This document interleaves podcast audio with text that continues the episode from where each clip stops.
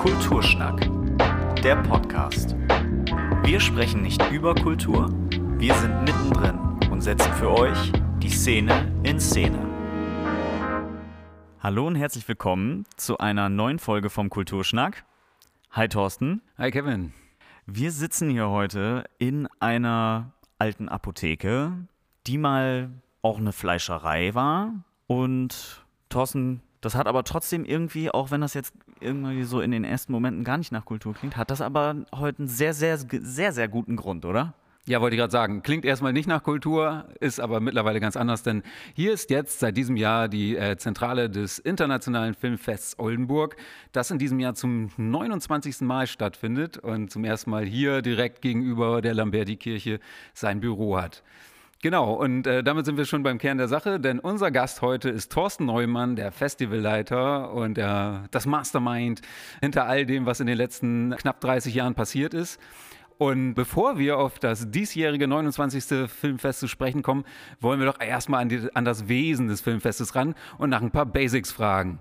Dass bei einem Filmfest Filme laufen, das wird sich wahrscheinlich jeder gedacht haben. Aber das ist natürlich nicht alles. Und vor allen Dingen gibt es da auch immer Ausrichtung, Spezialisierung und so weiter. Thorsten, was ist euer Markenkern? Was unterscheidet das Oldenburger Filmfest denn eigentlich von allen anderen? Also so das leichteste Schlagwort, was es gibt, ähm, ist natürlich Independent, obwohl das auch das wässrigste und einfachste und, und schwierigste vielleicht auch ist. Aber wir haben mal angefangen in den 90er Jahren und hatten uns da vorgenommen, uns auf unabhängiges Kino zu spezialisieren. Und da hatte das noch, hatte das vielleicht noch eine andere Kraft. Inzwischen ist das sehr fließend in das, in das äh, normale Kino übergegangen. Aber es bleibt unser Schwerpunkt. Wir suchen nach Filmen, die so ein bisschen mehr Leidenschaft und vielleicht ein bisschen ähm, edgier sind, da muss ich jetzt mal gleich auf den Anglizismus zurückgreifen. Äh, also Filme, die aus beim Filmfest. Die Filme, die sich ein bisschen was trauen. Wir haben auch mal anfangs immer gesagt, und das finde ich hat auch weiter Bestand, dass es uns wichtiger ist, äh, Filme und Filmemacher hierher zu holen und denen eine Plattform zu geben, die die eher die ein paar Risiken eingehen, was so Erzählweisen angehen, äh, die vielleicht nicht perfekt sind, aber uns überraschen können. Denn so das geradlinig, glatte, perfekte, das ist ja dann leichter etwas, was dann, was es so in die Standardkanäle der Auswertung, also Fernsehen oder Kino schafft. Und die Sachen, die wir hier feiern wollen, sind halt vielleicht die Talente, die mit dem zweiten Film dann erst so richtig den Aufschlag machen. Das bedeutet also, die Filme sind vielleicht nicht ganz so super bekömmlich, sage ich mal, wie das, was man so ähm, als, als Blockbuster im Kino sieht. Also man muss ein bisschen, bisschen Leidenschaft mitbringen oder, oder einfach nur eine kleine Hürde überwinden, da, dahingehend, dass man den Film noch nicht kennt und er bietet auf jeden Fall was, was man, was sich zu entdecken lohnt. Stimmt, eigentlich war das Quatsch, was ich eben gesagt habe. Ist das so? ja, nee, also es ist nicht totaler Quatsch. Also ich sehe das ja so. Die, das Kino, was wir beim Filmfest feiern wollen, ist ein Kino, was es auf dem, in, in dem Markt Film äh, schwer hat. Und das liegt blöderweise oder interessanterweise nicht daran, dass die besser oder schlechter oder nicht so zugänglich sind, sondern das liegt einfach daran, dass sie sich irgendwie nicht in den in diesen Kategorien oder Schablonen in diese Entwicklung des Stoffes und des Films begeben haben. Dass das Filmemacher sind, die einfach sagen, ich muss diese Geschichte erzählen und alle ihre Leidenschaft da reinpacken. Ehrlich gesagt sind das manchmal Filme, die viel besser, mehr Spaß machen, viel unterhaltsamer sind als das, was uns das übliche Blockbuster-Kino oder das Fernsehen so bieten kann.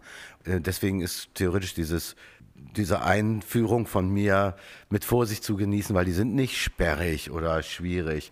Die, die fordern uns manchmal raus. Also wir wollen schon nicht unbedingt das Kino zeigen, wo man rausgeht und nach einer halben Stunde vergessen hat, worum es eigentlich ging. Ja, da kann ich aus Erfahrung kann ich das Ganze nur bestätigen.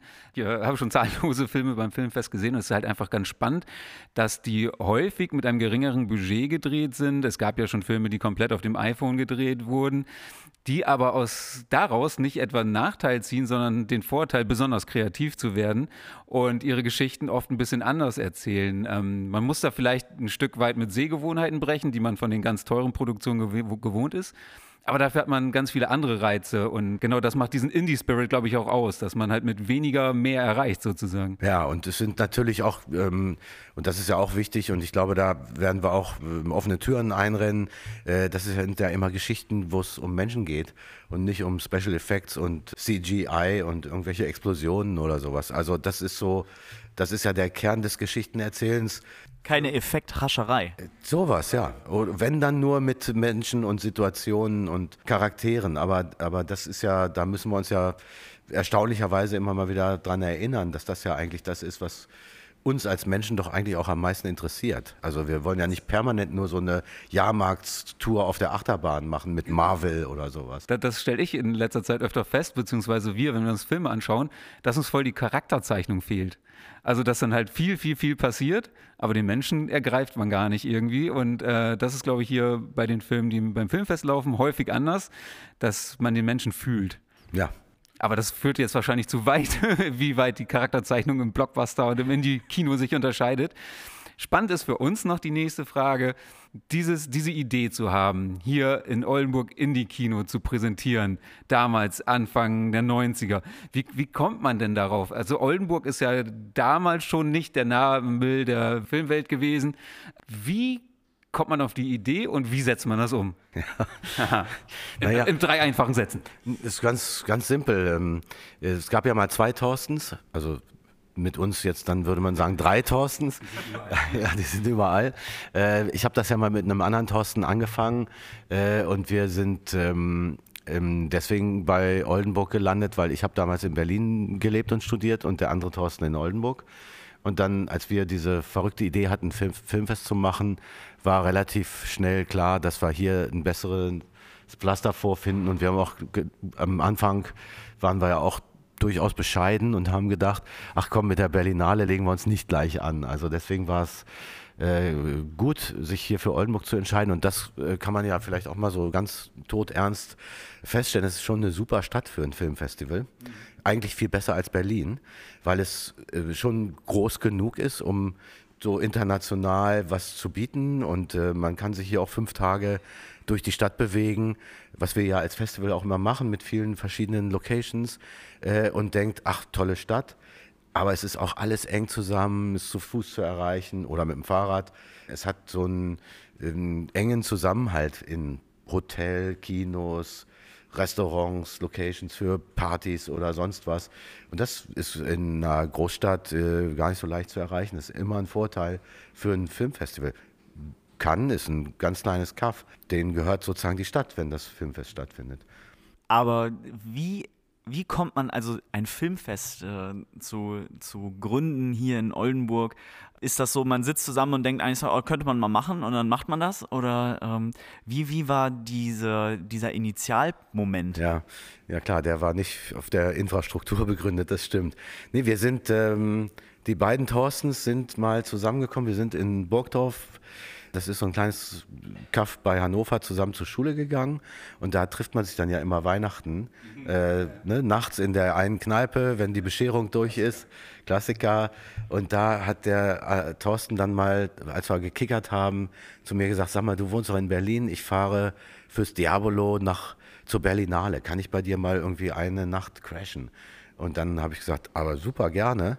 Ich war da schon wahrscheinlich noch der größere Filmfan als der andere Thorsten. Und dann ist er die ganze Zeit bei mir geblieben. Wir sind zusammen zur Berlinale, haben dann, keine Ahnung, so angefangen, so den Inner Circle zu ergründen, haben ein paar Interviews gemacht. Ich glaube, mit Spike Lee hatten wir ein Interview auf dem, äh, bei unserem ersten Berlinale-Trip. Dann fanden wir das und waren auf ein, zwei Partys dann auch. Und dann fanden wir es plötzlich so spannend, dass wir nach München zum Filmfest gefahren sind nach Wien. München haben wir uns, glaube ich, schon überlegt, so jetzt machen wir das auch. Und dann sind wir nach Wien gefahren. Die Biennale ist ja auch ein tolles Festival. Und da hatten wir schon ganz klar vor Augen, wir wollen mal gucken, wie es so läuft, uns inspirieren, Anträge stellen und ein Filmfest in Oldenburg machen. Das ist tatsächlich so passiert. In München gab es einen tollen ähm, Journalisten, Bodo Fründ, der leider nicht mehr lebt. Der hat, äh, war ein toller Filmkritiker und der hat in München Gäste und äh, Presse irgendwie mitgearbeitet und aus irgendeinem Grund hat der die 2000s mal an die Hand genommen und hat uns da so richtig mit in die in diesen wirklichen Inner Circle genommen. Dann waren wir beim Gästeessen dabei und neben uns saß Frank Perry, großer Filmemacher und der hat gesagt, mit was für einem Film seid ihr denn hier? Und dann haben wir gesagt, gar keinen. Und dann hat er gesagt, na ist ja egal, kann ja noch werden oder sowas. Und das waren so tolle Erlebnisse, dass wir dann gedacht haben, so jetzt äh, machen wir es auch. Dann haben wir uns so von allem das Beste ausgedacht und haben so unser ideales Festival konzipiert. Okay, und dann wart ihr also mit der Idee in der Szene unterwegs und habt gesagt, okay, hi, I'm Thorsten from Oldenburg, let's get it on, äh, kommt alle nach Oldenburg. Wir haben äh, als freie Journalisten, ich habe in Berlin für so ein Stadtmagazin geschrieben, Thorsten fürs Diabolo, hatten wir natürlich mit den deutschen Verleihern schon ein paar Kontakte. Mhm. Wir waren bei Pressevorführungen, haben Reviews geschrieben und über diese paar Festivals und die Kontakte auch zu Filmemachern ist dann relativ schnell sowas entstanden, dass es uns ermöglicht hat, auch was auf die Beine zu stellen. Also das und dann haben wir natürlich geackert wie die Wahnsinnigen und das alles aus Thorstens Studi-WG raus irgendwie. Das war, der, die haben ihn dann irgendwann rausgeschmissen, weil, sie, weil wir immer gesagt haben, ihr könnt jetzt nicht telefonieren, wir erwarten Rückruf aus Amerika oder sowas. 1803, und dann haben sie ihn irgendwann rausgeschmissen und haben gesagt, wir, wir mögen euch ja echt gerne, aber so geht's nicht weiter. Als es schon ein halbes Büro war schon. Das haben wir so äh, erobert als ja. Büro. Ja, ja, die Küche war fast nicht mehr als Küche zu begehen ja. und sowas. Ja. Ach, das war ja fast wie bei den Filmfestbüros hier dann in Oldenburg eigentlich. ja, da kommt das her. Das Der Spirit ist derselbe. Genau. Okay, und äh, wie muss man sich das dann vorstellen? Ihr habt also dann Kontakte geknüpft, ein paar hattet ihr schon.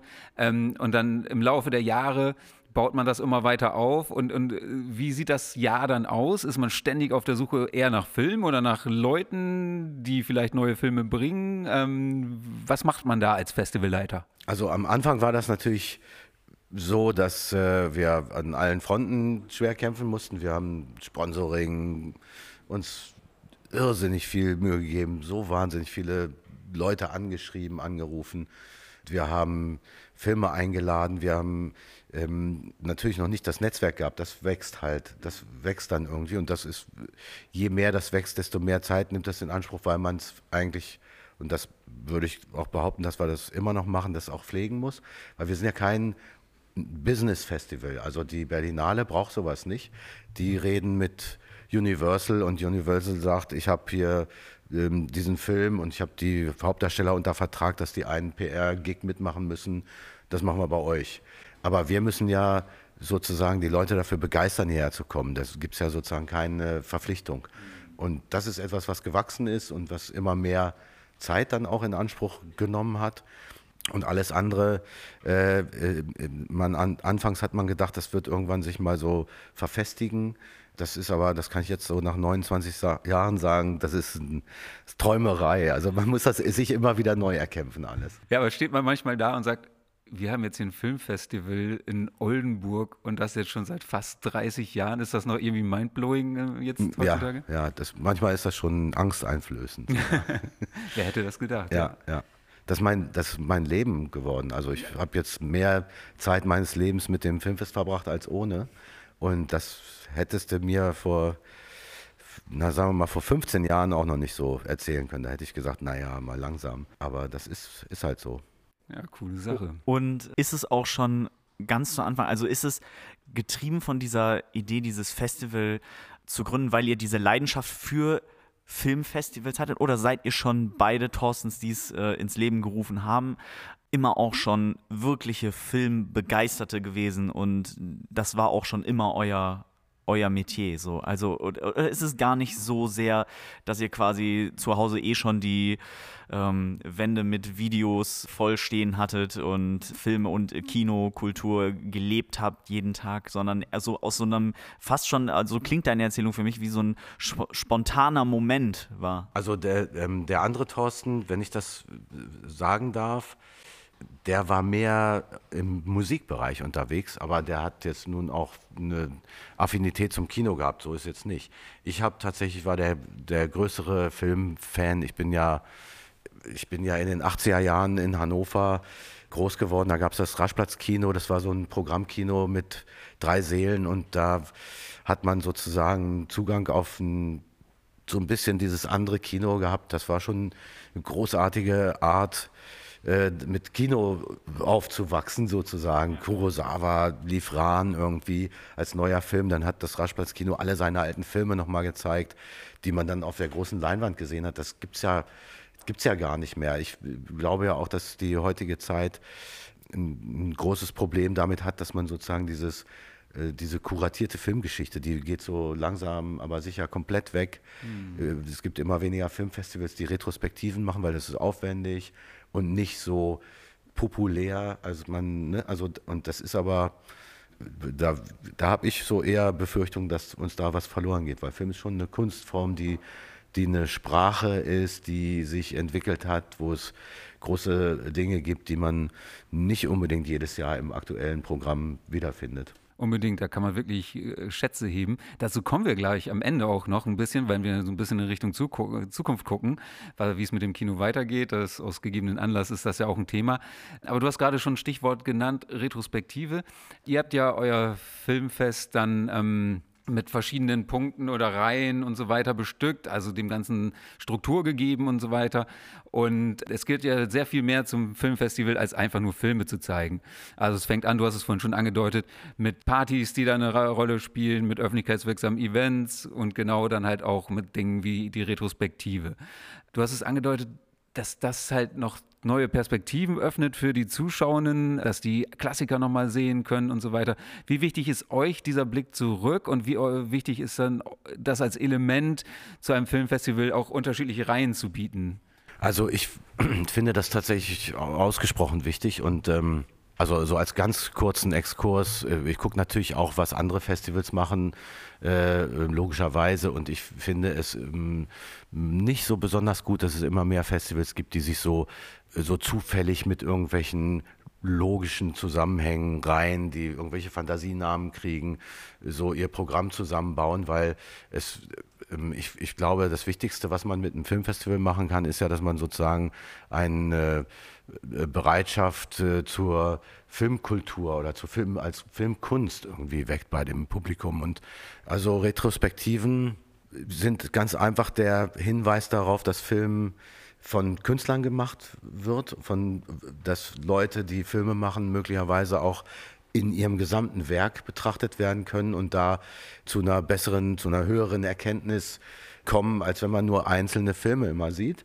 Und ähm, was wir auch festgestellt haben in den Jahren ist, dass es ja für junge Filmemacher, die sich eben doch auch irgendwie cineastisch interessieren, immer das größte Erlebnis ist, wenn man sozusagen nicht nur so ein paar junge Leute zusammenbringt, der hat den gemacht und der hat den Film und der den, sondern dass die auch mit Leuten zusammenkommen, die so vielleicht ihre Vorbilder sind oder die so was erlebt haben, wo die noch hinwollen. Also es hat immer viel mehr Reiz für die für dieses Festival, was wir ja immer so angelegt haben, dass die Leute sich treffen und kennenlernen und austauschen, dass da was passiert, dass die nicht nur so für die Stadt einmal hingestellt werden und wieder nach Hause fahren können.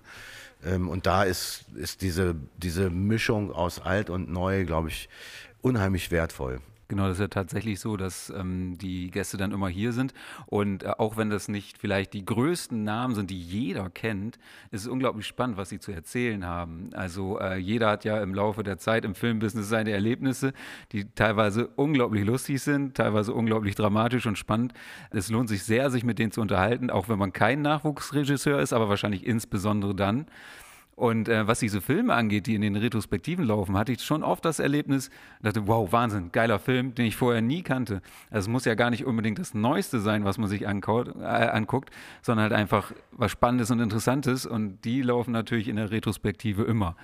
Ich glaube übrigens, es gibt so ein berühmtes Zitat, ich weiß nicht, ob ich jetzt mich um Kopf und Kragen rede, aber ich glaube, Sophia, Sophia Loren oder irgendeine so große Schauspielerin hat gesagt, das ist ein Film, oder Jeanne Moreau, ein Film ist so lange neu, bis man ihn das erste Mal gesehen hat.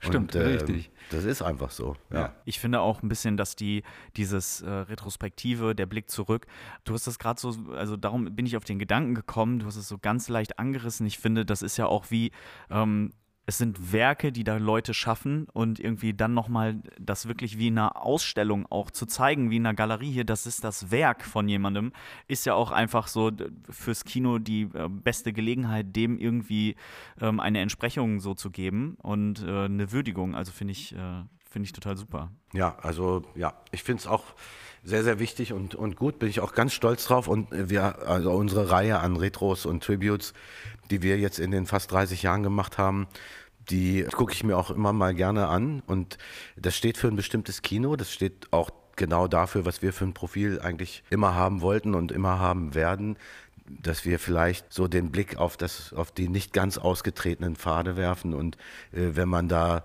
diesen Weg eine Weile mitgeht, äh, dann stellt man auch fest, dass das manchmal die viel, viel besseren Filmemacher, die besseren Filme sind, die aber aus irgendwelchen Gründen, auf die wir jetzt ja nicht so besonders nah eingehen, eben nicht in diese große Auswertung, in die Wahrnehmung gekommen sind. Also wir haben ja eher den Anspruch, dass wir nicht unbedingt die 87. Wim Wenders Retrospektive machen wollen, auch wenn das ein toller Filmemacher ist, sondern es gibt so viele Filmemacher, die deren Werk so unterschätzt ist oder, oder aus irgendwelchen blöden Gründen nicht an diese Position gesetzt wurde, wo sie eigentlich hingehören, die muss man äh, zeigen und, und ähm, dafür, da bin ich ganz stolz drauf, dass wir dafür stehen. Wie sehr bist du das dann? Also wie sehr ist das, äh, also ist da, wie sehr steckt da dein... Sehr. Sehr, ja? ja, klar. Also ich meine, das äh, ist ein ganz anderes Thema, was wir vielleicht auch noch ansprechen können. Das ist ja so ein,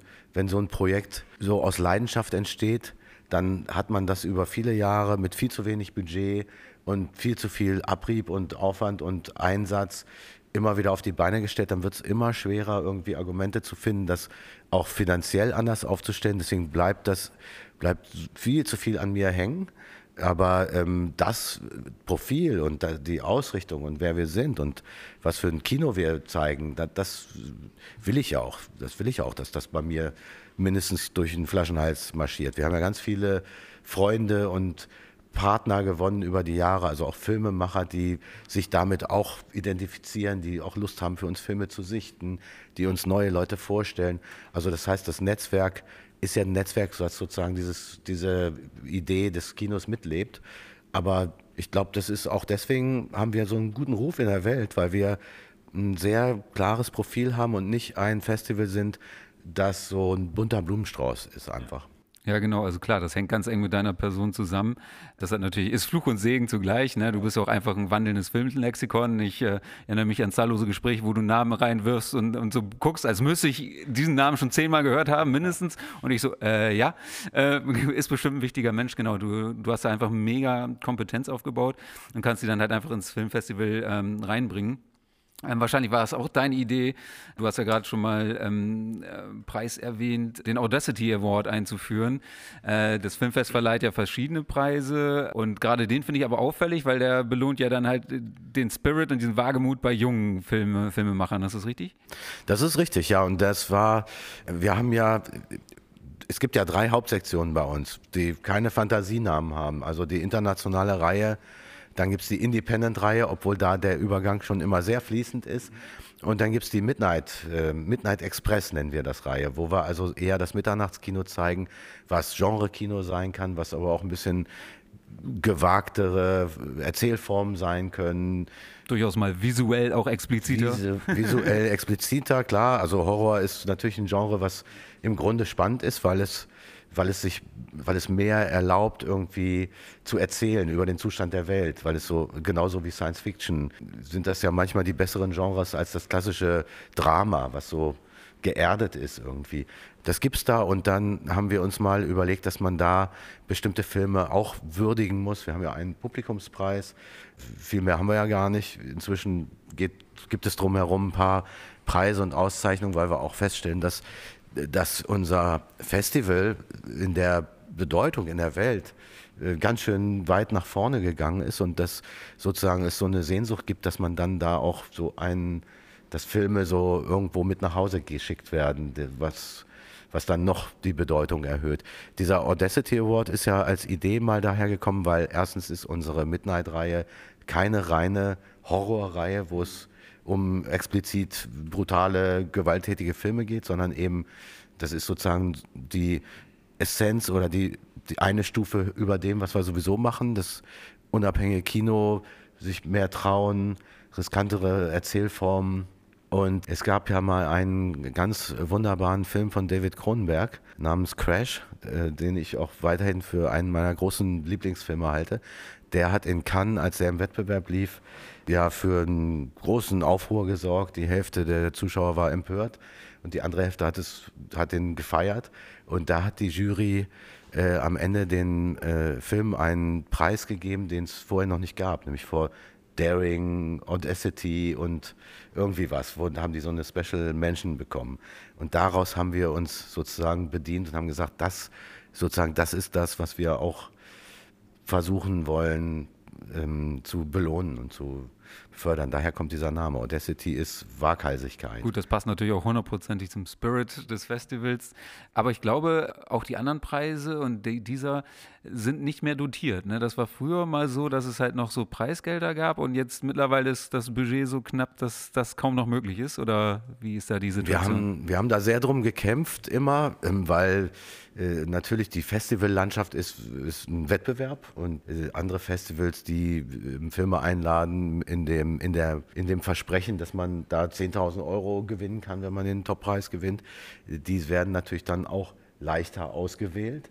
Da denkst du dir als Produzent oder als Filmemacher, ach, dann gehe ich doch lieber dahin. Deswegen haben wir uns da viel Mühe drum gegeben, so richtig hochgeschossen ist das nie. Äh, wir hatten mal 5000 Euro, ich glaube auch einmal 8000 Euro dotiert. Die Stadt hat mal so ein Marketingprojekt mit uns angefangen und hat dafür einen Preis gegeben, der sozusagen viel besseres Marketing war, als Anzeigen einfach nur zu, zu fördern. Und ähm, äh, das gibt es tatsächlich nicht mehr, die sind alle undotiert. Wir haben aber vieles beibehalten, weil wir inzwischen gesagt haben, der Preis, also die Plakette ist vielleicht hier und da sogar mehr wert als das Geld. Aber äh, das hat natürlich dann am Ende jetzt was damit zu tun, dass wir, wenn wir, wenn jetzt irgendjemand kommen würde und sagen würde, ich habe 10.000 Euro für euch, da können wir einen Preis mit dotieren, würde ich sagen, nee, Leute, wir brauchen erstmal 10.000 Euro, um das Filmfest irgendwie zu festigen. Das ist halt dann immer so ein kleiner Zwiespalt. Genau, ich denke auch, dass für die Filme ja besonders interessant ist, diesen schönen Lorbeerkranz mit der Erwähnung in Oldenburg zu haben, die man in Trailer einbauen kann und so weiter. Das ist ja halt auch eine Währung für sich. Das ist es, solange wir als Festival so eine Wertigkeit haben. Genau, richtig. Die, die setzt genau. es voraus natürlich. Ja, ne? ja. Ähm, wir haben jetzt gerade so quasi äh, eingesammelt den Spirit des Festivals, die Struktur und die Reihen und gerade die Preise. Was natürlich auch eine Riesenrolle spielt, sind die Stars, die Gäste, die kommen.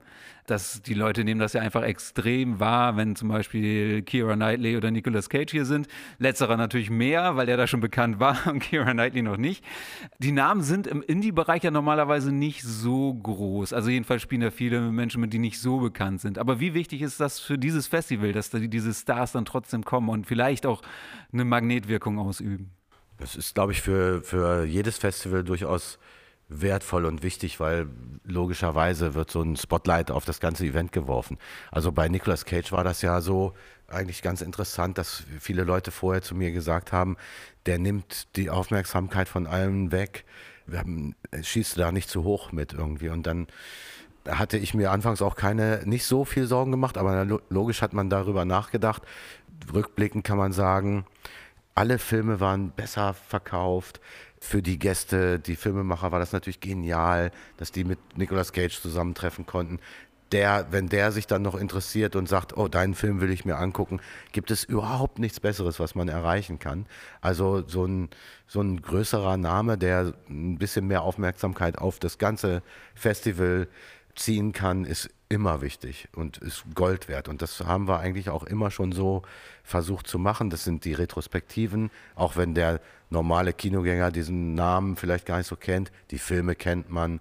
Wenn man einen zweiten, dritten Blick drauf macht, weiß man auch, oh, der hat mit Sean Connery und mit dem gearbeitet und, und den Preis gewonnen und so weiter. Da, das macht schon was aus. Und das ist, glaube ich, für ein Festival wichtig. Wir haben ja, wenn wir so sagen, wir fördern junges, unabhängiges, wildes Kino, dann fördern wir das ja erst wirklich, wenn das, dieses Kino eine Plattform kriegt, die auch wahrgenommen wird.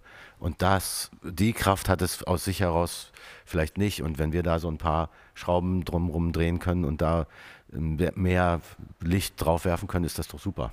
Unbedingt, auf jeden Fall. Und wie ist dann so der, wenn die Stars hierher kommen? Ich habe so aus dem Eindruck, ich habe mir viele der Fotos auch noch angeguckt aus den ganzen vergangenen Jahren.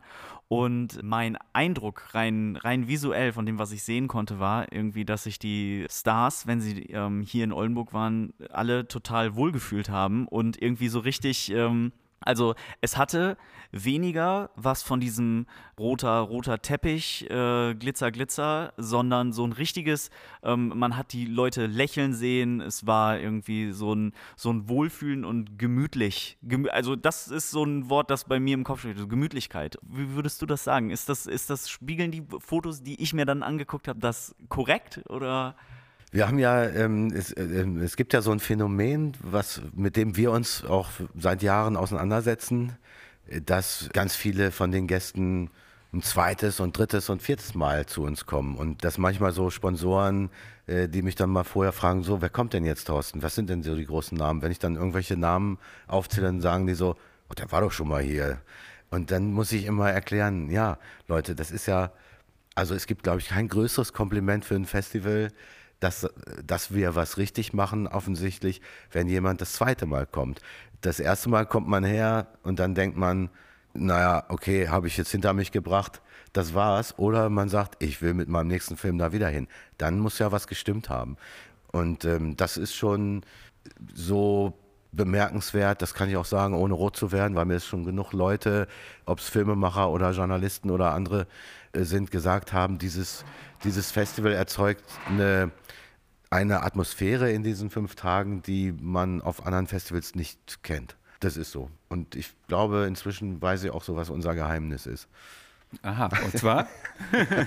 wird, das, wird das hier live im Kulturschnack jetzt on the record verraten? Ja, es ist eigentlich relativ simpel, aber es machen wirklich viel zu wenig Festivals. Es ist so, das haben wir auch von Anfang an ähm, versucht, wir bringen die Leute zusammen. Es ist so fünf Tage und nicht 14 Tage. Es gibt ja Festivals, die so auf ewige Zeit ausgedehnt sind, was so für Stadtmarketing natürlich viel besser ist. Läuft immer irgendwas, sind immer irgendwelche Gäste da für einen längeren Zeitraum, aber diese Gäste lernen sich nicht kennen untereinander. Und wir haben ja diesen Anspruch, dass wir die, die wir sind jetzt kein Marktplatz, es sind nicht die Einkäufer da, wir sind aber ein kreativer Platz für junges, wildes Kino und diese Filmemacher, dass die sich kennenlernen und, der, und gegenseitig ihre Filme angucken, dass die, die Schwellen zum Publikum und zu den Journalisten ganz niedrig sind, dass da was zusammenkommt. Liegt an der Stadt, an der Infrastruktur und liegt dann auch an der Art und Weise, wie wir das Filmfest aufstellen. Das ist ein Teil dieses Geheimnisses. Und dann kommt der zweite dazu, dass möglicherweise diese sehr, sehr klar profilierte Filmauswahl das ähm, ähm, hervorruft, dass die Gäste, die dann hierher kommen, sich auch alle echt cool finden und verstehen. Also wir haben, und das ist, glaube ich, auch nichts Böses, wenn man das sagt, die Filmindustrie, früher habe ich mit Freunden, Schauspielern und so manchmal so einen blöden Joke ausgetauscht, haben immer gesagt, 90 Prozent der Filmindustrie sind Idioten. Aber wenn wir die 10 Prozent immer zusammenbringen, die sich ja auch permanent erneuern und, und so, dann ist das, dann entsteht irgendwas Magisches. Es sind bestimmt viel mehr Nette in der Filmindustrie. Das ist ein doofer Spruch.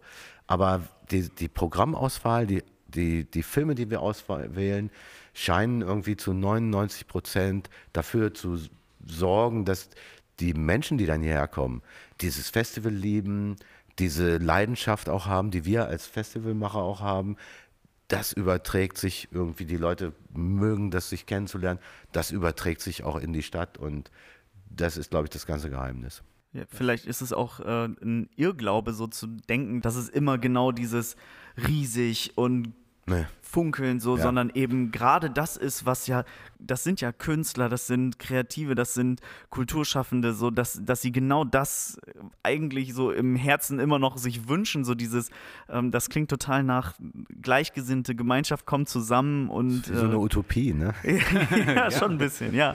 Aber ähm, das ist das Schöne, also ich habe das genauso festgestellt. Ich bin ja nun schon ein paar Jahre dabei und ich nehme das so wahr. Und die sind vor allen Dingen auch sehr nahbar, die Gäste. Wenn man sie anspricht, die haben richtig Lust zu erzählen. Das ist sowohl so bei den Screenings, wenn sie da halt ein bisschen äh, Begleitinfo machen und QA äh, danach und so, äh, ist immer höchst angenehm. Das ist sowieso eines einer der größten Mehrwerte eines Festivals, dass man Kontext bekommt von den Leuten, die sie gemacht haben, die Filme. Genau, aber auch im Gespräch, im persönlichen Gespräch, die sind immer sehr angetan und möchten gerne halt auch sowohl über die Filme sprechen als auch über die Stadt und so weiter. Wie ist das denn für die Bevölkerung, also für die Zuschauerinnen und Zuschauer, die die Filme angucken wollen?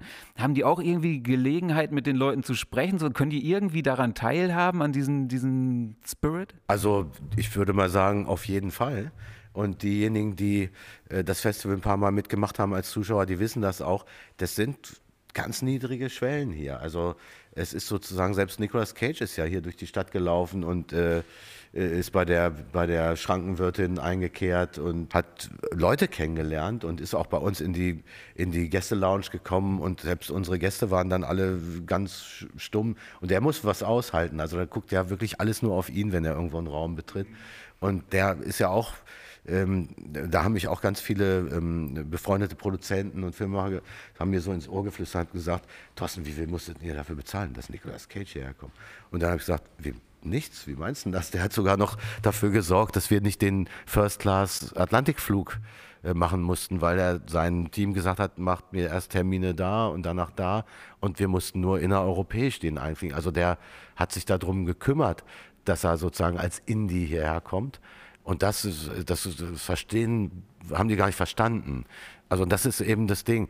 Das wissen wir ja, der ist ein Schauspieler, der was riskiert, der sich sozusagen nicht ganz so in diese Hollywood-Maschine leicht reinbegeben hat. Eine Zeit lang, er hat ja auch seinen Oscar gewonnen, aber der hat eigentlich ähm, immer so die riskanteren Projekte ausgewählt, als die einfachen, die vielleicht ein Tom Hanks braucht, damit er ein Star bleibt oder sowas. Ne? Also das sind die Leute, die wir brauchen die dann auch irgendwann durch unser Netzwerk ansprechbar werden und da müssen wir dann natürlich dann immer auch alles dran setzen, so solche Gelegenheiten mitzunehmen. Also wenn man äh, in der Stadt jetzt eine Traube von Menschen sieht, die alle ein Bändchen um den Hals haben, die auf äh, das Filmfest hindeuten, einfach Mut haben und ansprechen oder ähm, vielleicht Absolut. eher auf die Vorstellung warten und dann im Q&A sich austoben. Ich bin mal mit Matthew Modine bin ich mal durch New York gewandert da habe ich den mal getroffen, der war ja dann inzwischen auch schon dreimal bei uns zu Gast. Und dann, da habe ich ihn, glaube ich, zum Madison Square Garden noch begleitet, weil er zu irgendeinem, wer, wer spielt da welche? Die New York Knicks? Die New York Knicks wahrscheinlich, ist halt zum Spiel gegangen. Und dann hat irgendwer, ganz viele, die uns so begegnet sind, haben immer angelächelt und genickt. Und, und irgendwer hat dann so kurz gesagt, hallo, ich finde dich toll und ist weitergegangen. und dann hat er mir mal gesagt, Thorsten, das ist genau das Ding. In L.A., das ist wie im Zoo irgendwie. Da, da, quatschen dich die Leute an, die dich, auch wenn sie dir sagen wollen, dass sie dich doof finden. Und da wollen sie sich anfassen und so. In New York ist schon mehr so, da nickt dir nur zu, wer dich gut findet. Und in Oldenburg war das so komplette Freiheit. Da konnte er durch die Gegend radeln und mit Leuten reden. Da hat ihn auch nicht jeder erkannt. Und der fand das äh, dann super, wenn Leute ihn angesprochen haben. Also wir sind ja hier auch ein höfliches Volk. Also wir sind ja so nordisch zurückhaltend. Und so, gut, bei Nicolas Cage sind so ein paar Dämme gebrochen, aber das ist natürlich eine andere Sache. Da haben wir aber auch ein bisschen mehr aufpassen müssen, ganz einfach. Tipp also an alle Zuhörerinnen und Zuhörer, ähm, keine Hemmung haben, ja. wer, wer, wen was interessiert und wer einfach was wissen will und einfach mal hören, was die Regisseure und Schauspielerinnen äh, ähm, über unsere Stadt denken, über ihre Filme einfach mal austoben und ansprechen. Das sind ja alles Schauspieler und, und Filmemacher, die sozusagen über das Kino kriegt man ja nur so, also nicht direkt Feedback wenn man Theaterschauspieler ist, dann hat man das jeden Abend nach der Vorführung. Die, also wenn man jemanden gut findet, ähm, das, ich glaube, das findet jeder toll, wenn man das gesagt bekommt.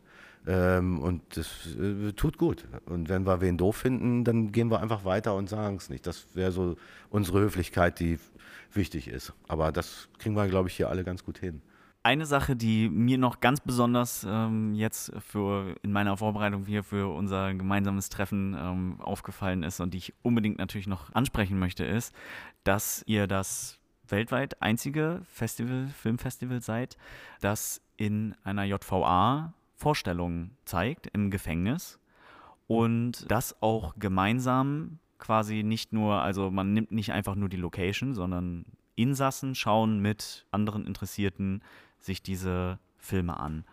Und ich fand deine Erklärung sehr schön, die ich dort lesen konnte und würde mich total freuen, wenn ich das nochmal jetzt hier von dir hören würde. Wieso, wieso macht man das? Wie kommt man auf die Idee, das zu tun? Was habe ich denn da gesagt? Ja. Stehst unter Druck. Das ja. muss jetzt aber, genauso gut jetzt werden. stehe ich aber unter Strom. Naja, es ist ja mal als Idee entstanden mit dem äh, damaligen Gefängnisdirektor Gerd Koop und aber die Philosophie, die er da vertreten hat, die hat der Knast ja weiter. Ähm, Der hat gesagt, wir müssen ja immer dran denken, dass wir sozusagen in unserem System, in unserer Gesellschaft und in der Gesellschaftsform, in der wir leben, sozusagen Regeln aufstellen und wenn jemand diese Regeln verletzt, gibt es eben die Justiz die, und die, die Strafe ist Freiheitsentzug. Und wer da äh, drin sitzt und die Strafe absitzt, muss sozusagen den Respekt von uns allen kriegen, dass er, wenn er wieder draußen ist, so ein ganz normales Mitglied der Gesellschaft wieder ist. Der darf eigentlich keinen Makel mehr zurückbehalten, sondern der hat die Strafe verbüßt. Also der Gerd Kupp hat immer gesagt, und morgen sind sie wieder unsere Nachbarn. Und diese Idee äh, in dem, in dem harten Justizvollzugsgedanken, dass man jemanden so bei Wasser und Brot wegsperrt und sozusagen den Kontakt zum Leben dann auch verlieren lässt, die, der muss man ja irgendwie entgegentreten. Und die Idee war eben, dass wir ein Stück Kultur dahin bringen, weil die nicht raus können und so, so auch so ein bisschen diese Art des Miteinanderlebens auch aufrechterhalten, dass man die Leute nicht so komplett unvorbereitet wieder raus ausspuckt in die Gesellschaft. Äh, denn das wissen wir, glaube ich, auch aus ganz vielen Erhebungen, dass die, die Wiederholungstat, die beruht dann eher darauf, dass man sozusagen sich um sowas nicht sorgt. Ja. Äh, und ich finde das toll, dass wir das machen, äh, dass wir auch irgendwann mal nach dieser allerersten Vorstellung, die wir mal im Knast gemacht haben, gesagt haben, nee, wir machen das jetzt mal zum Alltag, weil da geht es nicht darum, irgendwie eine tolle PR daraus zu gewinnen, sondern so zwei Welten miteinander, eine, eine Brücke zu belassen, die Verbindung nicht abreißen zu lassen. Logisch ist das auch für Leute von außen eine exotische Welt, in die man mal reingeht, äh, weil du gehst da rein und da gehen ganz schön viele Türen hinter dir zu. Und ich fand auch immer interessant, was der Coop äh, gesagt hat, ist, ist ja auch immer, das ist so, wenn du das einmal erlebst, dann geht es gar nicht darum, dass du nicht gut behandelt wirst da drin und dass du nicht mit Respekt und eine vernünftige Zelle hast und irgendwie Fernsehen oder weiß ich was da auch empfängst, sondern die, es ist nichts weiter als die Tatsache, dass die Tür hinter dir zugeht und du weißt, du kannst jetzt nicht raus, wenn du willst. Mehr ist es nicht, aber das ist es auch. Das ist sozusagen dieser Freiheitsentzug. Bisschen erzählen wir das ja in diesem Trailer in diesem Jahr auch. Ne? Und das ist sozusagen die wichtigste, ähm, das wichtigste Gut, was wir uns als freie demokratische Gesellschaft immer mal wieder in Erinnerung rufen müssen, was wir haben als Individuum. Ja, voll. Also dieses, äh, die Empathie auch zu vermitteln an Leute, die da als Besucher hingehen und das freiwillig machen können, dieses Gefühl irgendwie mal vorzurufen, diese Türen. Auf jeden Fall. Also Ich muss auch sagen, dass ich in meinen all den Jahren, die ich jetzt schon im Knast verbracht habe, da ähm, wirklich gut. Oder gut. bedenklich, je nachdem. das, das, dieses Zitat sollte bitte niemand rausschneiden, losgelöst vom Kontext. Bitte. Ich habe da wirklich interessante Menschen kennengelernt, die da, die auf der anderen Seite der Gitterstäbe äh, zurückbleiben, wenn ich wieder rausgehe. Äh, und das sind ja manchmal so kleine Abzweigungen, die äh, das auch wieder etwas, was unser Knastdirektor mal gesagt hat, der sagt so, Thorsten, du musst doch nur mal überlegen, was für Kleinigkeiten dich auch schon in den Knast gebracht hätten, was du schon alles gemacht hast, was nicht unserem Rechtesystem entspricht, ob du bei Rot über die Ampel mal gefahren bist und das dann das zweite oder was auch immer, ist ja auch egal, was wir jetzt sagen. Aber das ist alles so, man, man könnte auch mal auf der anderen Seite sein, theoretisch. Und das müssen wir uns immer mal wieder in Erinnerung rufen. Ich habe da schon wirklich sehr interessante, kluge und empathische Leute kennengelernt, wo ich auch schon manchmal gesagt hatte, wenn der rauskommt, den würde ich auch zu uns in die Mannschaft holen oder sowas. Also so, Punkt. Genau, es ist halt eine total spannende Erfahrung. Äh, ich durfte die ja auch schon mehrfach machen. Ähm, genau, am Anfang hat man äh, vielleicht noch das Gefühl, man würde, wenn man von außen reingeht, so ein bisschen diesen Zoogedanken unterstützen. Aber es fühlt sich dann schnell anders an, weil äh, die, die beiden Publika, sage ich jetzt mal, sich verzahnen. So, ne? die, die Insassen und auch die Gäste so, ähm, wenn man, sobald man zusammen in einem Raum sitzt, ist man eine Gruppe. So hat sich das von, für mich angefühlt. Und ich hatte ja das große Glück, vor, vor ungefähr zehn Jahren beim Konzert von Butch Walker da zu sein, als da die Doku über ihn gezeigt wurde. Immer noch mein Alltime-Favorite, was Erinnerungen übers Filmfest angeht, äh, weil äh, die haben da richtig, richtig die Bude abgebrochen und, und alle haben zusammen gefeiert und es war einfach super cool. Das ist auf jeden Fall ein Element vom Filmfest, was, was sehr besonders ist und was jeder, der die Gelegenheit hat, äh, sich vielleicht mal anschauen sollte. So, nun aber wollen wir mal endlich den Bogen schlagen zum diesjährigen Festival. Wir haben jetzt viel allgemein gesprochen und jetzt wollen wir natürlich auch mal genauer gucken auf dieses Jahr. Wie gesagt, das 29. Internationale Filmfest Oldenburg, das auch wieder natürlich äh, ein paar Highlights äh, haben wird oder ausschließlich Highlights, wahrscheinlich aus deiner Sicht. Eine ganze Menge. Genau, deswegen fürchte ich mich vor der Frage, wenn ich jetzt äh, frage, welchen Film würdest du denn den Leuten besonders ans Herz legen? Dann sagst du wahrscheinlich alle, oder?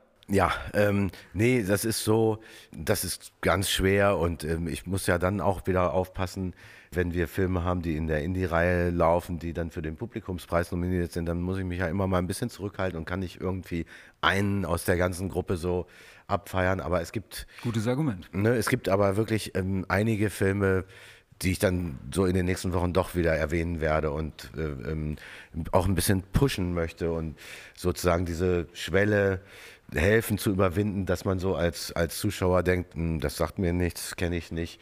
Jetzt haben wir gerade so als letzten Film noch an Bord bekommen, den haben wir noch gar nicht vermeldet, ein Film aus Kasachstan, der so großartig ist und ähm, der auch eine Weltpremiere hier sein wird. Der heißt Brothers. Ja, da bin ich äh, sprachlos, äh, wie großartig der ist und wie viel, wie viel Energie der hat. Und äh, hab, wir haben natürlich jetzt auch die Rückmeldung von den Filmemachern auf, auf unsere Einladung die dann uns wieder sprachlos macht, weil die sind so über den Wolken gerade und haben sozusagen sich kein besseres Filmfest vorstellen können, um ihren Film zu zeigen. Und ich denke immer so, ja, die haben sich tatsächlich, glaube ich, uns mal angeguckt und die wissen, wer wir sind und was wir machen. Und das ist ja, das gilt ja genauso für diesen The Black Guelph, diesen irischen Film. Der hat ganz viele Festivals abgesagt, die wollen bei uns ihre Weltpremiere machen. Das ist echt ein Statement für so Indie-Filme, weil wir sind jetzt nicht Berlin, Cannes und Venedig. Und man muss sich immer überlegen, die Weltpremiere, die gibt es nur einmal. Und die Filmbranche ist so brutal, die, die sagt dann so, nee, wenn du da schon warst, dann nehmen wir dich nicht mehr.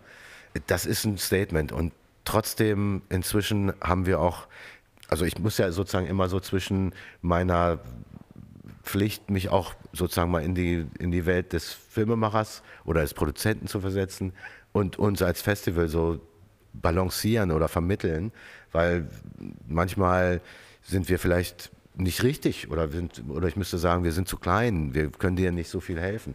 Das hat sich inzwischen ein bisschen gewandelt. Wir haben halt auch ein paar Kooperationen mit dem Hollywood Reporter zum Beispiel, ist natürlich Gold wert für die Filmbranche, wo wir es tatsächlich schon hinkriegen, dass so bestimmte Filme hier einen Push kriegen, der denen wirklich hilft. Und ja, da, da gibt es ein paar, wo ich furchtbar stolz bin, die ich auch für meisterhaft halte und die sich entscheiden, bei uns ihre Weltpremiere zu machen und wo ich dann natürlich alles dran setze, dass das auch, dass die nach Hause fahren und sagen, das war genau richtig. Das ist natürlich auch echt wirklich spannend für, für Außenstehende, dass aus allen möglichen Ländern exzellente Filme kommen. Kasachstan ist jetzt nur ein Beispiel, sei es Iran, Thailand, was weiß ich. Äh, es ist halt wirklich überall so, dass so hochwertiges Kino gemacht wird. Ich finde es spannend, wenn gerade hier in Oldenburg dann halt auch von aus solchen eher unbekannten Ländern, was jetzt die Filmproduktion angeht, äh, die Filme hier laufen und man entdeckt dann halt, dass das Kino dort auch etwas ist, was einem selber gefällt. Manche würden das vielleicht als Schwelle wahrnehmen. Oha, da läuft ein Film aus Kasachstan mit englischen Untertiteln. Spürst du das auch, dass Leute da vielleicht zurückhaltender sind, als wenn das jetzt ein amerikanischer Film wäre? Also ganz klar ist, wenn, ähm, das ist auch wenig überraschend, äh, wenn es nicht deutschsprachig ist, deutsch synchronisiert ist, dann kannst du in Oldenburg vielleicht auch keinen Saal mit, mit 500, äh, dann kann man das Staatstheater nicht füllen. Da gibt es dann irgendwann so die Grenze. Das würde man das jetzt auf München und Berlin übertragen, dann würden vielleicht noch ein paar mehr reingehen, aber das hätte auch so seine Grenze. Also diese Schwelle gibt es.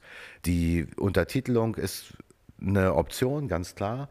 Und was ich immer sage und was ich auch immer wieder in Erinnerung rufe, ist ja, wenn ein Film englischsprachig ist, können wir eigentlich alle bis zu einem gewissen Grad. Und ein guter Film erlaubt es uns eigentlich ja auch, dass wir mit 80 Prozent wunderbar durchkommen, weil gut erzählte Filme, die werden nicht bestimmte Dinge nur durch die Sprache erzählen. Das kriege ich auch visuell erzählt.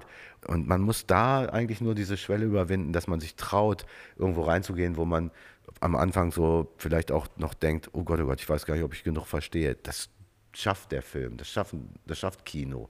Und dann gibt es ja noch was, nämlich dann, wenn wir bei Kasachstan sind, das ist dann Englisch untertitelt. Das ist sogar noch viel einfacher als Englisch nur in der Sprache zu verstehen. Also Japanisch oder Kasachisch mit englischen Untertiteln, das klingt echt so wie, oh Gott, oh Gott, nee, also das mache ich nicht mit. Ist aber eigentlich fast noch einfacher als der, der amerikanische Film, der im Original irgendwie einfach nur da ist. Also das, das darf man versuchen. Das soll man ja auch versuchen. Klare Bestätigung, äh, das können wir halt nur immer rausschicken an die Leute. Tut euch das an, unbedingt, weil man versäumt sehr, sehr viel, wenn man sich äh, von dieser Schwelle aufhalten, aufhalten lässt. Es funktioniert eigentlich immer ganz wunderbar, sei es mit Untertiteln oder sei es im englischen Original. Es lohnt sich wirklich sehr, sich da in diese Konfrontation zu begeben und den Film trotzdem anzugucken. Wir haben schon sehr, sehr schöne Erfahrungen gemacht, äh, gerade weil wir äh, das immer uns getraut haben. Und das äh, ist wirklich ein Erlebnis, wenn man dann halt auch noch zusätzlich dann die Leute vom Team da hat. Und deswegen sollten natürlich jetzt alle Brothers angucken. Und was noch? Es gibt so ein, ähm, ich würde jetzt mal behaupten, es gibt so ein bestimmtes Kino in diesem Jahr bei uns zu entdecken, was so unabhängig vom Land, so junges, äh, unabhängiges Kino ist, was so fast so wütend die Geschichten erzählt, was so eine, möglicherweise ist diese Schwelle zwischen den großen Studios und den Fernsehen und der Auswertung und dem unabhängigen Kino in den letzten Jahren viel zu groß geworden. Und äh, da gibt es so ein paar Leute, die einfach mit dieser Unbedingtheit ihren Film auch machen wollten. Da gibt es auch deutsche Filme, die so ohne Förderung ganz coole Sachen auf die Beine gestellt haben. Ähm, und das findet sich. Da gibt es, glaube ich, so vier, fünf, sechs Filme in unserem Programm, die man nicht verpassen sollte. Es ist Brothers aus Kasachstan, das ist The City aus Japan, ein umwerfend guter Film, den der Regisseur über einen ganz langen Zeitraum fast so im Alleingang für für 6.500 Dollar auf die Beine gestellt hat. Also es ist so unfassbar. Und da darf man sich nicht von irritieren lassen. Das ist richtig große Bilder, großes Kino. Es gibt, ein, es gibt zwei deutsche Filme, der, der Junk Space Berlin, der auch eine Weltpremiere bei uns ist, den halte ich auch für eine große Entdeckung. Subject 101 von Tom Vivilugua, das ist so ein Dauerstammgast bei uns. Der hat vor einigen Jahren hier mal mit einem Kurzfilm den Preis gewonnen und ist uns immer irgendwie nah verbunden. Und das ist jetzt sein Debütspielfilm, den er auch so über die letzten drei, vier Jahre im Alleingang auf die Beine gestellt hat, ohne Förderung und ohne alles. Und das sind so die Dinger, die ich jetzt, glaube ich, als erstes so aus der Hüfte geschossen empfehle zu entdecken, weil das ist auch das Kino, wo wir gerne als Filmfest für stehen.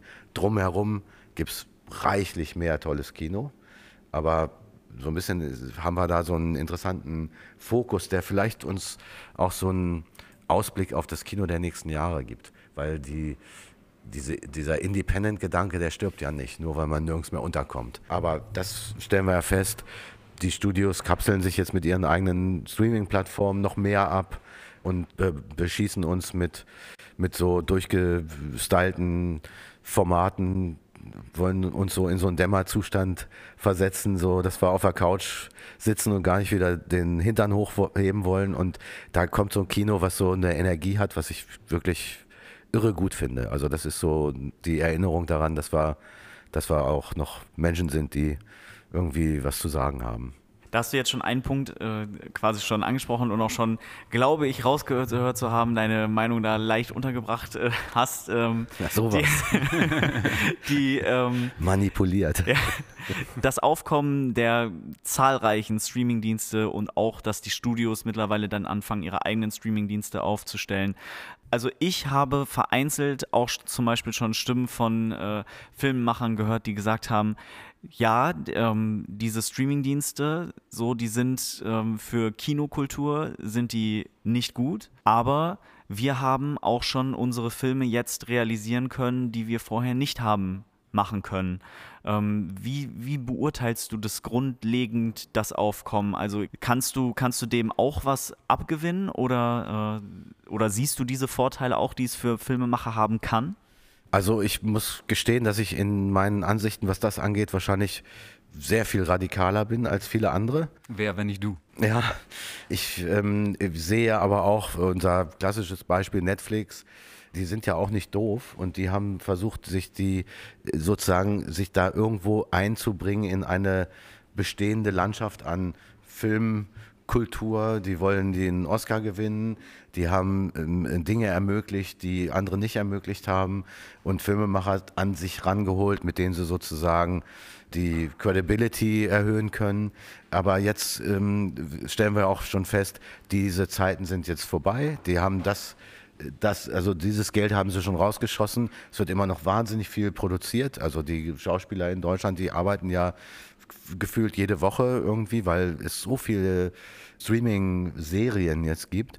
Und da geht es nur um Content und diese, diese Idee, äh, das für das Publikum alles zu jeder Zeit an jedem Ort verfügbar zu machen, ist, glaube ich, der Tod von Qualität. Da müssen wir uns, glaube ich, nichts vormachen. Ich hätte das, ich habe habe das zum Glück von Anfang an doof gefunden und ich glaube, das werden wir alle auch noch feststellen, dass das nicht zu der zum Überleben der Kinokultur beitragen wird und auch nicht zu, zu einer höheren Intelligenz der Bevölkerung beitragen wird. Unser Effekt an Freude wird auch irgendwann nachlassen. Das, das befördert nur eine Abstumpfung, würde ich, würde ich denken. Ich habe das hier und da immer mal auch schon gesagt, ich, wenn ich mich da irgendwo reinbewege, ähm, ich hab, bin jetzt kein Abonnent oder sowas, aber wenn man, als ich in den USA war und Hulu und durchgeguckt habe oder was auch immer, und dann haben wir gesagt, lass uns mal einen Film gucken. Und dann fange ich an zu suchen und so nach zwei Stunden stelle ich fest, dass ich frustriert bin und sage dann, kenne ich. Ich hätte jetzt schon einen Film gesehen. Die Zeit ist schon Ja, um. Wahnsinn. Das also macht das mich ist, auch wahnsinnig. Es ist echt ätzend, ehrlich gesagt. Und das kuratiertes Programm, ob im Fernsehen oder im Kino, äh, ist, glaube ich, das Wichtigste, was es für uns gibt, weil wo, also jetzt gibt es noch Arte im Fernsehen, wo man mal reinschaltet und irgendwas sieht und denkt, drauf hängen bleibt und denkt, ach, das ist ja toll. Hätte ich aber nicht mehr auf irgendeinem Netflix rausgesucht in der Auswahl von 25.000 anderen Sachen. Ja, ich bin auch total also überfordert. dieses immer auf das Bekannte zugreifen und dieses, wenn dir das gefällt, würde dir auch das gefallen. Das klingt, das klingt erstmal so praktisch und gut, aber es befördert nichts weiter. Erstens, dass wir der gläserne Mensch sind und zweitens, dass wir auf einer Schiene uns durchs Leben bewegen und überhaupt nicht mehr Facetten ermöglichen oder sowas. Das finde ich eigentlich schrecklich. Es schränkt auch tatsächlich die äh, Kreativität bis zu einem äh, gewissen Maß sehr ein, weil die Algorithmen, die da im Hintergrund funktionieren, so die, die, ah, diese Serie funktioniert, aha, da ist die Farbgebung in, die, in der, und plötzlich stellt man fest, dass die nächsten vier Produktionen aus mysteriösen Gründen alle die gleiche Farbgebung haben, alle irgendwie Kleidung aus den 80er Jahren tragen immer einen bestimmten Style äh, weiter fördern. Und ich finde, das ist was, äh, wenn, wenn ein Algorithmus irgendwie dann vorgibt, welche, äh, welcher Stil irgendwie in einem Film zu sein hat, ist das schon ein ziemlicher Eingriff in die Kreativität. Total. So. Also ähm, Trendsetting ist was anderes, glaube ich. Ja. Also das ist, äh, ich, ich würde denken, das ist das Ende der Menschheit. oh, hoffentlich nicht. Ähm, also ich weiß auch nicht genau, wie wir da noch rauskommen, äh, weil wir sind ja per se eine träge Masse mhm. und man möchte ja irgendwie, ähm, irgendwie so bedudelt werden. Manchmal will ich das ja auch, aber man diese, diese Stupser zum Aufwachen, also da wäre ich der Letzte, der da nicht für kämpfen würde, dass wir das noch machen. Und dann ist eben manchmal auch so ein Genrefilm, der einen erschreckt, deswegen wichtig, weil er mich erschreckt und weil ich da reagiere und nicht einfach nur so im, im wohligen Wattebausch Dämmerzustand bin. Genau, das ist auch ein gutes Stichwort. Wahrscheinlich ist das auch der neue Claim fürs Filmfest, der Stupser zum Aufwachen. Ähm, aber ich habe etwas passt dazu, was ich gestern Abend gelesen habe, und zwar Artikel in der Süddeutschen, der überschrieben war mit Ist Kino tot? Und das war nicht nur auf die Streaming-Plattform gemünzt, natürlich auch an die Post-Corona-Zahlen, die noch nicht wieder so sind wie vorher. Aber das war ganz interessant, denn dort wurden immerhin Vorschläge gemacht, wie das Kino in Zukunft attraktiv sein kann. Und da haben sie unter anderem genannt, die Screenings zu Events machen, bisschen Programm drumherum stricken, Gäste einladen, Klassiker zeigen. Klingt ehrlich gesagt nach dem Filmfest. Also ist das Konzept des Filmfests die Zukunft des Kinos? Sie haben auf uns geguckt und gedacht, Sieht dass so Oldenburg kann die Welt retten. Ja. Äh, nehmen wir, streichen wir den Namen Oldenburg raus und beschreiben das mal als Rezept. Ja, das klingt für mich tatsächlich so, das stimmt. Ja, spannend. Also insofern, genau, es geht offensichtlich darum, dass Filme gucken oder das, das Kino, sagen wir jetzt mal so, wieder mehr zum zu einem hochwertigen Event zu machen. Da sind, ist auch die Rede dann von, von bestimmten Verhalten und, und die Karten dürften gerne teurer werden und so weiter. Ist halt die Frage immer, ne? Das ist vielleicht auch einfach, um zu provozieren. Aber es ist einfach spannend, dass das vieles halt dann zielt, so dass man das Erlebniskino braucht äh, mit all seinen Kontexten. Und genau das ist ja das, was das Filmfest bietet. Also das ist ein Vorteil, den wir als Festival immer gegenüber dem Kino haben. Das ist aber eigentlich auch an der Stelle würde ich der Süddeutschen dann auch widersprechen. Das ist eigentlich gefährlich, wenn man, wenn man das so einfordert, weil das, das, Kino muss auch irgendwie noch existieren, wenn ich einfach nur einen Film gucke und nicht drumherum noch sonst was für ein Brimborium aufgebaut kriege. Wir können ja auch als Festival uns so als so eine, so eine Aufheizerplattform, so ein, so ein, so ein Zwischending, was, was so ein, so ein Beschleuniger irgendwie ist, äh, im Sehen. Aber wir, wir können ja auch nicht irgendwie nur noch Festivals rund ums Jahr irgendwie äh, veranstalten. Und das ist, äh, nee, ist richtig. Ein bisschen ist das so die, die, das Allheilmittel irgendwie und das funktioniert ja auch besser, ist ja klar. Also wie du schon gesagt hast, logisch ist das spannend und ich traue mich mehr und gucke mir mal was an, wenn ich da die Filmemacher zu treffe und den Schauspieler dann, der, den ich eben auf der Leinwand gesehen habe, dann live erlebe. Das hat natürlich viel mehr ähm, Erlebnis, ganz klar. Und gibt einem auch was. Aber der Film an sich muss irgendwie ja auch noch seine Berechtigung bewahren. Und das muss ja das Erlebnis an sich sein. Und ich muss ja, äh, vielleicht ist sozusagen nochmal wichtig zu sagen, dass Kino und Kinokunst oder Filmkunst ist eben eine große Leinwand, ein dunkler Raum und eine, ein Gemeinschaftserlebnis von mehreren zusammen. Wie, so wie früher das Fernsehen dafür gesorgt hat, dass man sich am nächsten Tag auf dem Schulhof über Dallas unterhalten hat oder sowas, gibt es das jetzt auch nicht mehr, weil der eine guckt die Serie, der andere ist da unterwegs, der andere macht das. Es gibt sozusagen diese, diesen, diesen Gedankenaustausch, der wird ja auch irgendwie unterbunden. Und das müsste eigentlich auch ein Film alleine schaffen, der im Casa oder im Cinecar eine Woche lang läuft. Dafür müssen wir auch ein bisschen kämpfen. Genau, stimmt. Und das ist was, was wir jetzt noch gar nicht als Thema hatten, der Austausch über die Filme, also die, den, den Film als Gemeinschaftserlebnis, das ist natürlich auch was, was ein Festival auszeichnet.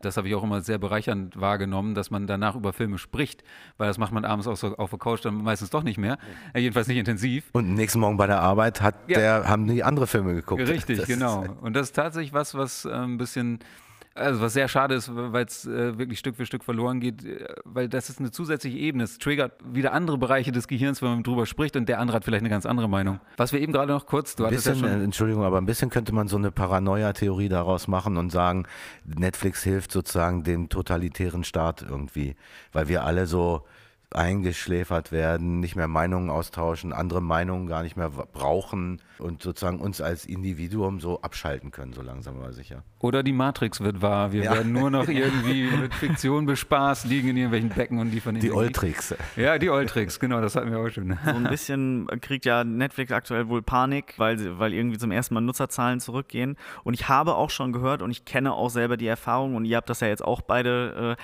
schon gesagt, wenn man dann mal irgendwie irgendwo guckt, dann dann äh, kann man sich gar nicht entscheiden, weil es einfach eine wahnsinnige, irre Flut ist und die Leute langsam aber sicher auch abgestumpft davon sind und keinen Bock mehr darauf haben. Das hat mir, als ich diese Nachricht gehört habe, ein ganz kleines bisschen Hoffnung gemacht, dass wir doch äh, zur, äh, zur Besinnung doch noch kommen und sagen, okay, vielleicht ist äh, sowas äh, Kuratiertes und wird Liebe dahinter äh, doch, ähm, doch ganz nett, aber mal gucken. Ich fürchte ja, die einzige Folge daraus wird sein, dass Netflix eben jetzt nicht mehr diese, dieses Paradies für Filmemacher sein wird, sondern dass jetzt irgendwie so der Algorithmus ist schon durchgetaktet, äh, billiger und den Content haben sie jetzt auch. Da muss jetzt nicht mehr so viel dazu geschossen werden dass das jetzt so ein bisschen runtergeregelt wird und die Abstumpfung eher schneller dann vonstatten geht. Okay, bevor wir böse Briefe ja. von Netflix kriegen, äh, wechseln wir mal das Thema. Beziehungsweise würde ich kurz noch zurückkehren ähm, zu dem Programm von diesem Jahr. Ich will dir gar nicht so viel aus der Nase ziehen, aber es gibt ja eine Möglichkeit für die Menschen, sich selber ein Bild zu machen.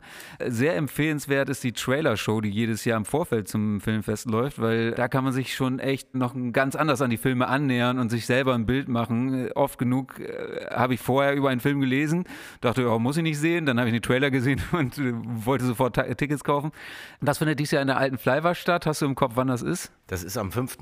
Äh, September um 18 Uhr. Also da sollte jeder vorbeischauen, der die Möglichkeit hat. Ich glaube, da muss man keine Tickets kaufen, da kann man nee, einfach so kommen. Kann man einfach kommen. Freuen wir uns, wenn viele Leute kommen. Ich habe dann auch ein paar News, was so Gäste und so weiter angeht. Der Vorverkauf geht dann los an dem Tag. Das Programm ist relativ frisch da. Und dann äh, geht es ja so mit ganz schnellen Schritten aufs Festival zu. Und dann ist es für uns natürlich auch immer wichtig, dass ein Film nicht nur mit tausend Zeichen Text irgendwie beschrieben wird, sondern wir brauchen Bilder dazu. Und im besten Fall bewegte Bilder. Da gibt es viele Trailer zu sehen und äh, soll sozusagen Appetit machen sich auf diese Abenteuerreise dann wieder einzulassen. Und das sind fünf Tage, die dann ja auch schnell vergehen. Also da muss man ruhig mal vorher schon mal hier und da sich überlegen, was mache ich, was will ich sehen, wen will ich erleben, wo will ich bei sein. Wir haben eine tolle Retro und Tribute dann, wo man das Gesamtwerk oder nicht das Gesamtwerk, aber einen, größeren Blick auf ein Werk von Menschen werfen kann, die dann auch hier sein werden. Wir haben unheimlich viele Filme mit eben diesen jungen Gästen, die wahnsinnig gespannt drauf sind, Feedback auch zu kriegen da kann man sich am 5., äh, glaube ich, ein ganz gutes Bild schon machen. Okay, willst du noch irgendwie kurz verraten, äh, um wen es dieses Jahr geht bei der Retro und beim Tribute? Ähm, ja, das will ich total gerne verraten. Äh, da bin ich nämlich immer sehr stolz drauf. Äh, wir haben in diesem Jahr ein, eine Retrospektive für, das haben wir, sowas haben wir auch noch nie gemacht, eine äh, Vater-Sohn-Retrospektive. Peter und John Hyams. Und jetzt kommt das wieder so, dass man so Namen hört, wo man so denkt, kenne ich nicht. Aber man muss einfach mal so zwei, drei Sätze dazu sagen. Peter Hyams ist so ein großer Hollywood-Regisseur, der in den 80er und 90er Jahren so ein paar von den größten Erfolgen da auch gemacht hat, mit großen Schauspielern zusammengearbeitet und immer so im Thriller oder Science-Fiction-Genre viel gemacht hat. Der ist mal groß berühmt geworden. Ich glaube, Ende der 70er, 78, glaube ich, war es, mit Unternehmen Capricorn weiß nicht, wer das kennt, das hat es natürlich schon oft im Fernsehen auch gegeben. Das ist einer meiner großen Lieblingsfilme, da geht es um eine gefakte Marslandung. Die, die, die Rakete hat einen Produktionsfehler und das stellen sie viel zu spät fest und dann entschließt sich sozusagen der harte Kern der NASA, dass sie auf gar keinen Fall diese Mission irgendwie abbrechen können. Dann würden alle Fördergelder storniert werden für Jahre und dann entscheiden sie sich, dass sie äh, in einem Fernsehstudio den Mars aufbauen und die Astronauten heimlich wegfliegen, die Rakete startet und das ist eine grandiose Verschwörungsgeschichte. Klingt super. Und der hat dann in den 80ern viele tolle Filme gemacht, von denen wir einige kennen. Einige werden wir jetzt auch zeigen. Outland mit Sean Connery, so ein Western im All. Und äh, sein Sohn, John Himes, ist inzwischen äh, ein großer ähm, Regisseur geworden, der so in, der so als der Erneuerer des amerikanischen Actionkinos gilt. Der hat zwei, Mal, zwei Filme gemacht für diesen Universal Soldier Franchise, der eigentlich schon tot war. Und als John Himes dann diesen ähm, Regeneration und Day of Reckoning gemacht hat, war, hat der gerade der, der letztere war in der New York Times große Besprechung, war in den Top Ten Film des Jahres äh, gelistet und war, hatte so Anspielungen oder oder an, an, an ähm, Apocalypse Now. Und wir haben seine letzten zwei Filme haben wir auch schon bei uns im Programm gehabt. Das war Alone, dieser Thriller, der so ein bisschen Duell Spielberg, so eine Frau wird gejagt, so, so die pure Essenz des Thrillers und ähm, All Square, diese Baseball-Komödie. Ja, da bin ich ziemlich, ziemlich happy drüber. Der Peter Hyams, den finde ich einen tollen, unterschätzten Filmemacher. Und John Himes ist jetzt gerade so der upcoming Superstar, den die Genre-Fans lieben. Die, die werden zusammen sozusagen eine Vater-Sohn-Retro kriegen. Und dann gibt es äh, ein Tribute für eine deutsche Schauspielerin, die auch viel zu wenig geehrt wurde, äh, nämlich Andrea Rau. Da bin ich total ehrlich, ich kannte den Namen vorher nicht, aber ich habe mal ein bisschen was rangeguckt. Auf YouTube findet man schon Videos äh, dazu. Ähm, sieht erstmal vielversprechend aus, aber du weißt mehr. Ja, ich weiß äh, vielleicht ein bisschen mehr. Das ist eine, ähm, das, im Grunde gilt Andrea Rau als die erste deutsche Ikone der sexuellen Revolution. Die war hat mal angefangen als äh, ähm, Model für das Pardon. Das war die, so eine große Satirezeitschrift äh, Ende der 60er und da war sie so das Covergirl, das auch immer nackt irgendwie aufgetreten ist. Und dann hat sie eine Filmkarriere gemacht, die natürlich eben auch ganz viele von den 70er Jahre Sexkomödien äh, stehen in ihrer Filmografie. Und dann ist man nämlich auch relativ schnell irgendwie so festgelegt und irgendwo so im Gedächtnis abgespeichert. Was aber wir nochmal wieder hervorholen wollen, ist erstens war sie eine umwerfend tolle und charmante und nicht nur attraktive Schauspielerin, die auf der Leinwand eine super Ausstrahlung immer hatte. Und Ulrich Schamoni hat zwei Filme mit ihr gemacht. Der erste ist Quartett im Bett, das war mit den Instaburg und Co. und den Jakobs ist das so eine Berliner Anarcho-Slacker-Komödie, auch Ende der 60er. Und dann hat er noch einen Film gemacht, den wir auch zeigen werden. Der heißt Eins. Den kennt, glaube ich, kaum jemand. Und das ist, glaube ich, eine großartige Wiederentdeckung. Das ist so ein frühes 70er Jahre Kino, was man Deutschland gar nicht zutraut so ein Road-Movie durch Südfrankreich und äh, ähm, unbedingt wiederentdeckenswert. Also das, äh, wir kennen alle Andrea Rau aus ihrer tollen Rolle in äh, Blut an den Lippen von Harry Kümmel, Daughters of Darkness. Das ist so ein Klassiker, ich finde sogar ein Meilenstein des 70er Jahre Kinos, so eine lesbische Vampirgeschichte, die inzwischen wirklich Kult ist. Der ist in den USA der bestverkaufte ausländische Film auf äh, DVD und Blu-ray. Der, der wird so kultisch verehrt. Harry Kümmel haben wir auch schon mal mit einer Retrospektive bei uns geehrt. Und da ist jetzt eine, nach 50 Jahren eine restaurierte Fassung auf den Markt gekommen, die wir hier zeigen werden. Und äh, das ist ähm, ein ganz spannendes Tribute. Die Andrea Rau kommt auch, wo ich mich furchtbar drüber freue, weil das wieder so ein, eine Schauspielerin ist, die, die kennen wir alle, die haben wir alle schon mal gesehen. Die war im Fernsehen bei Rudi Carell am laufenden Band. Äh, klar, und die Sexfilme der 70er haben wir uns alle Haben wir alle gesehen, aber es gibt, es gibt so eine, äh, ich bin ja jetzt gerade so auf Recherche unterwegs und es gibt so eine interessante Schlagzeile von einer Berliner Zeitung, glaube ich, aus den 70er Jahren war das oder ein bisschen später, die haben geschrieben, der erste Sexstar für die ganze Familie. also die ist so nahbar und dann wieder nicht und äh, ist jugendfrei und dann wieder nicht in ihrer Karriere gewesen und die muss unbedingt mal in einem anderen Licht gewürdigt werden. Das machen wir jetzt und da freuen wir uns furchtbar drauf. Super spannend, da freuen wir uns auch schon drauf. Zum Abschluss noch eine Randfrage, die einfach gestellt werden muss. Wenn ich jetzt als ganz normaler Durchschnitts-Oldenburgerin, Oldenburger gerne auch was von den Partys mitnehmen wollen würde beim Filmfest, habe ich da die Gelegenheit zu oder ist das alles hinter verschlossenen Türen? Nee, das ist äh, wie alles beim Filmfest, äh, ist das so mit. Ähm halbdurchlässigen Grenzen. Es gibt natürlich, es gibt natürlich Empfänge, semi-permeabel, danke, dass du es sagst, genau. Es gibt natürlich bestimmte ähm, Empfänge, die wir nur für die Gäste machen, aber es gibt Partys, wo man äh, manchmal auch eine Einladung für braucht, aber wo wir uns auch darum kümmern, dass es auch Oldenburger dazu eingeladen werden. Da, legendär ist am Donnerstag im Marvins äh, die Party da kann aber nicht einfach jeder hinkommen. Manchmal glaube ich aber, irgendwie schafft das doch jeder, der dahin will, dahin zu kommen. Deswegen ist es semipermeabel. Richtig. Äh, und am Samstag gibt es immer eine Party, die ganz bewusst so angelegt ist. Da verkaufen wir auch 100 Tickets für Oldenburger und haben dann eben auch unsere 100 Gäste, die ungefähr immer da sind. Da, die ist so die Party, wo sich alle treffen. Und drumherum muss man mal gucken, wo man mal irgendwo mit dabei ist, wie auch immer man das hinkriegt nett zu mir sein und oder sowas und auf der Gästeliste landen. so, was auch immer das für Kniffe da gibt. Okay, aber den Samstag merken sich dann die Leute schon mal. Und äh, ja, also ich für meinen Geschmack bin schon äh, heiß geworden aufs Filmfest, äh, auf das 29. Absolut. Du auch, Kevin? Absolut. Es war total spannend, äh, diese ganzen Einblicke von dir zu hören, wie das alles entstanden ist. Und ich bin auf jeden Fall richtig hyped, auch was dieses Jahr auf uns zukommt. Das klingt mehr als vielversprechend. Danke, das äh, ist ja genau unser Auftrag. Wir müssen jetzt so ein bisschen Lust aufs Kino machen und das darf ich ja nicht vergessen. Bei der Eröffnung kann man ja auch sozusagen mit den Stars feiern. Ah ja. Ne? Die Eröffnung ist ja in der, in der Kongresshalle wieder. Und die, da verkaufen wir jetzt zum ersten Mal wieder, nachdem die Pandemie jetzt so ein bisschen kontrollierbarer erscheint, Tickets auch für die Gala danach, für Publikum. Also das heißt, man kann sich jetzt sozusagen einfach nur ein Ticket für den Film kaufen oder kriegt dann natürlich so den Trubel mit, das ist ja auch immer ganz spannend.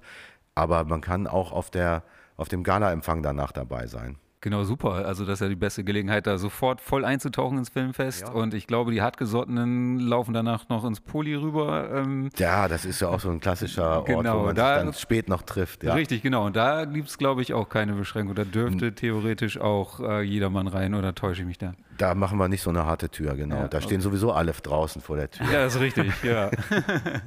Siehst du, da gibt es schon ganz viele Andockpunkte. Ja. Und ja, wir verbleiben natürlich mit unserem letzten Programmpunkt für heute und das ist dein Lieblingssong, den du dir für unsere Playlist Die Mische wünschen kannst. Ähm, ich glaube, du hast da schon immer einen im Hinterkopf, der irgendwie absolut dein Favorite ist, oder? Ja. Bloß welchen? ja, äh, da hätte ich mich besser darauf vorbereiten müssen. Aber hattest du nicht letztes Mal, als wir uns getroffen haben, sofort einen auf der Pfanne? Welcher war das? Welchen, ja, gute Frage. Ihr welchen, wusstet alle Bescheid. Welcher war denn das? Der war so naheliegend, so schien es im Gespräch. Ja, ja, also im Moment ihn. ist ja mein Lieblingssong äh, äh, Don't Fence Me In, weil das sozusagen der Soundtrack von unserem Trailer ist. Der ist doch auch schön. Der ist den fand ich auch super. Der ist wunderschön. Habt ihr den? Der? Naja, das ist die Cole Porter Version, die äh, Bing Crosby und die Andrew Sisters singen, die wir da spielen. Okay, wollen wir das einfach jetzt zu deinem Song machen, auch wenn du vorher vielleicht mal an einen anderen gedacht hast? Ja, also das fände ich ganz schön, weil der, der nicht nur für den Trailer, den soll man sich ja gerne auch noch angucken, wie geschrieben ist. Also der passt ja sozusagen auf die Bilder wie gegossen, angegossen, Entschuldigung. Der hat auch viel, der atmet auch viel von dem Geist des Festivals. Also passender könnten wir doch jetzt keinen Song auswählen, oder? Nee, also ich meine, ja. äh, nehmen das ist den. sowieso mein Lieblingssong. 100 Pro, ja. Ich habe nur so getan, als ob ich kurz in Verwirrung kurz, bin. Ja, das war nur der Bogen, der dramatische Bogen, der genau gespannt so. wurde. Ja. Top. Ja, sehr gut. Dann äh, war's das mit dieser Folge vom Kulturschnack. Vielen, vielen Dank, Thorsten, dass wir zu dir kommen durften war und fest. dass ja, du uns Einblick gegeben hast in das, was auf uns zukommt. Sehr, sehr gerne. Dann hören wir uns bei der nächsten Folge vom Kulturschnack. Ciao, Thorsten. Ciao, Kevin. Und ciao, Thorsten. ciao, Kevin. Ciao, Thorsten. ciao, ciao. Kulturschnack ist eine Produktion des Kulturbüros der Stadt Oldenburg. Redaktion Thorsten Lange und Kevin Altenberger.